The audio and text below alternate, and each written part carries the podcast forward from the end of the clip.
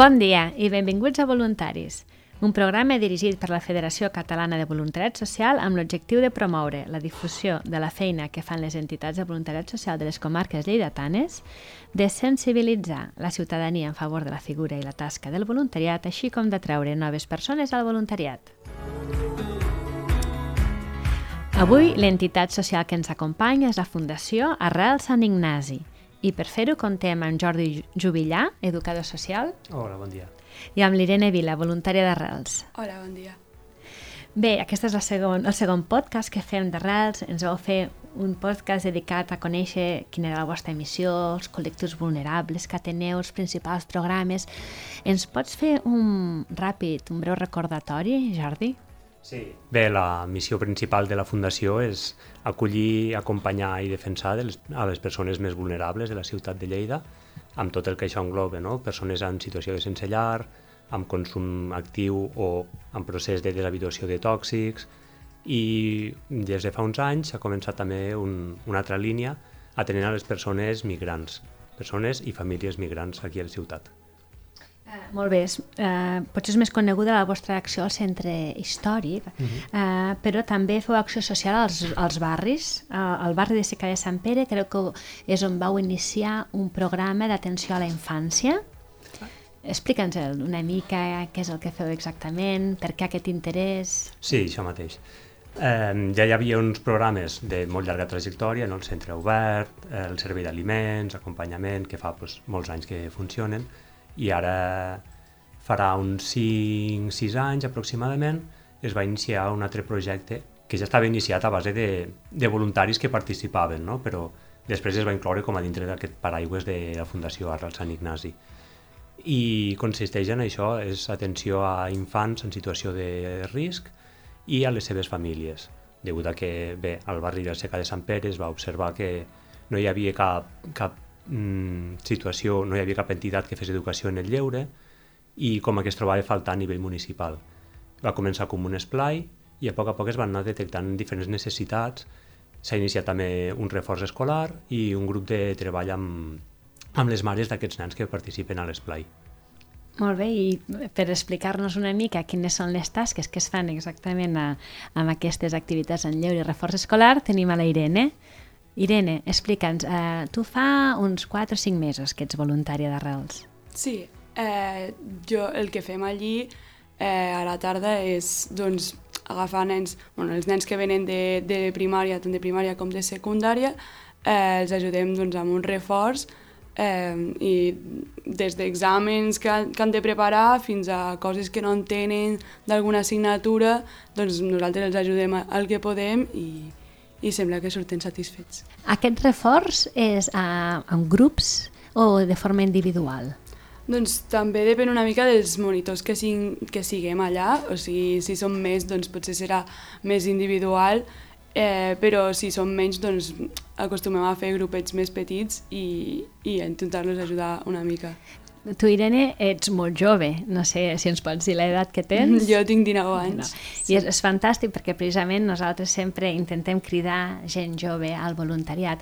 Tu com et vas apropar? Com vas conèixer el voluntariat i específicament Arrels?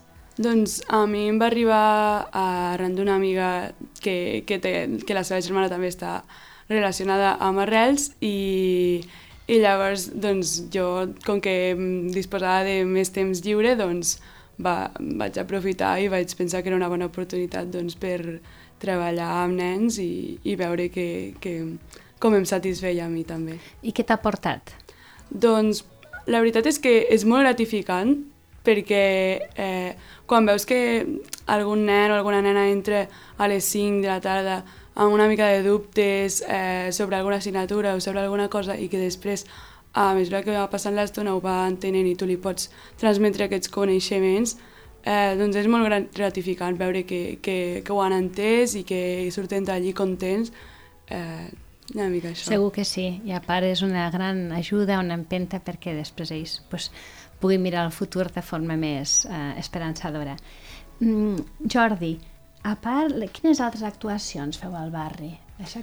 Bé, l'activitat aquesta al Sega de Sant Pere va néixer com una, com una com per empènyer a nivell municipal, no? Era, doncs volem fer això, com ho fem? I a partir d'aquí van sortir un grupet de monitors en aquell moment de l'escola clave que van començar aquest esplai. Va començar com un esplai, simplement. Però al detectar aquestes necessitats, eh, després es va iniciar aquest reforç, tot això va néixer de la Comissió Escola i Entorn que s'organitza als diferents barris de la ciutat. Clar, ara ja portem 8 mm, anys aproximadament de trajectòria, ara ja formem part d'aquesta Comissió Escola i Entorn, i ajudem pues, a les diferents entitats del barri, eh, allà al Seca allà Down, per exemple, i al Cap de Balàfia, també participen bueno, l'Urbana independent de quines activitats, mm, bueno, hi ha diferents entitats, associacions de veïns, etc. Doncs participem amb aquest, amb, aquesta, amb aquest patrocini, amb aquesta promoció d'activitats que es puguin fer a nivell comunitari, no? I per després, aconseguir una major integració, no?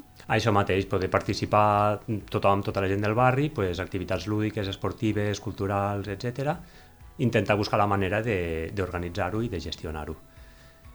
I després va néixer també aquest grupet de mares, no? que va néixer com un grupet de conversa en català per la necessitat d'aquestes famílies també de, de promocionar amb la llengua, de conèixer-ho, i es va encarar a pares i mares, però només han vingut mares, no ha vingut cap pare, i per la necessitat aquesta, no? Són potser les mares eh, d'origen migrant són qui estan més a casa, qui es fan més càrrec dels fills, i tenien més aquesta necessitat pues, de conèixer, de conèixer la llengua, de relacionar-se amb el resto de, de gent, ni que fossin del seu mateix origen, etc.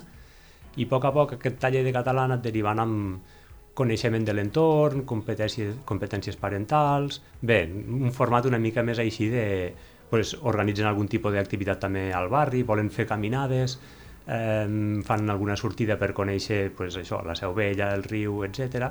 I aquí el secà queda com una mica lluny no, de la ciutat i s'ha de baixar bastant expressament. Molt bé, o sigui que bueno, a poc a poc us aneu adaptant a les necessitats i a les voluntats que surten en cada moment. Mm -hmm, eh, per, mm, suposo que, no sé si vols fer alguna crida de voluntariat perquè per dur a terme aquestes tasques, si necessiteu gent, com ho teniu això? Sempre fan falta mans, això sempre van bé. I com deia la Irene, això, eh, el, el voluntariat intentem individualitzar-lo el màxim possible, eh, que cada voluntari estigui amb un o dos nens, i a vegades no ens és possible, no?, això, i, i la demanda hi és. Llavors, bé, tothom qui vulgui participar donant aquest tipus de reforç, no fa falta tindre tampoc massa coneixements, o sigui, no cal ser un especialista en magisteri ni en res, perquè de nivells n'hi ha des de primer de primària, o sigui que tothom hi pot donar el seu cop de mà, i de cara al setembre, que és quan comencem a organitzar-ho, sempre va bé doncs, un cop de mà en aquest sentit de donar suport a un nen, una nena o un parell amb aquestes tasques que puguin tindre. I què ha de fer una persona com la, com la Irene, que li interessa, eh, vol venir a ajudar-vos, com ho ha de fer per dirigir-se a vosaltres? A la vostra pàgina web? Vols donar algun número de telèfon?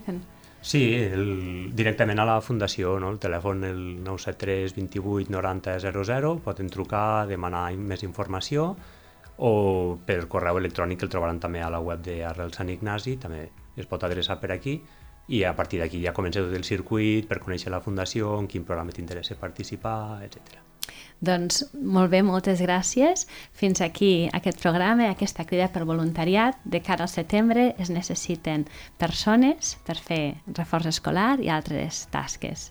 Moltes gràcies, Jordi i Irene, i fins una altra. Gràcies a vosaltres. Gràcies.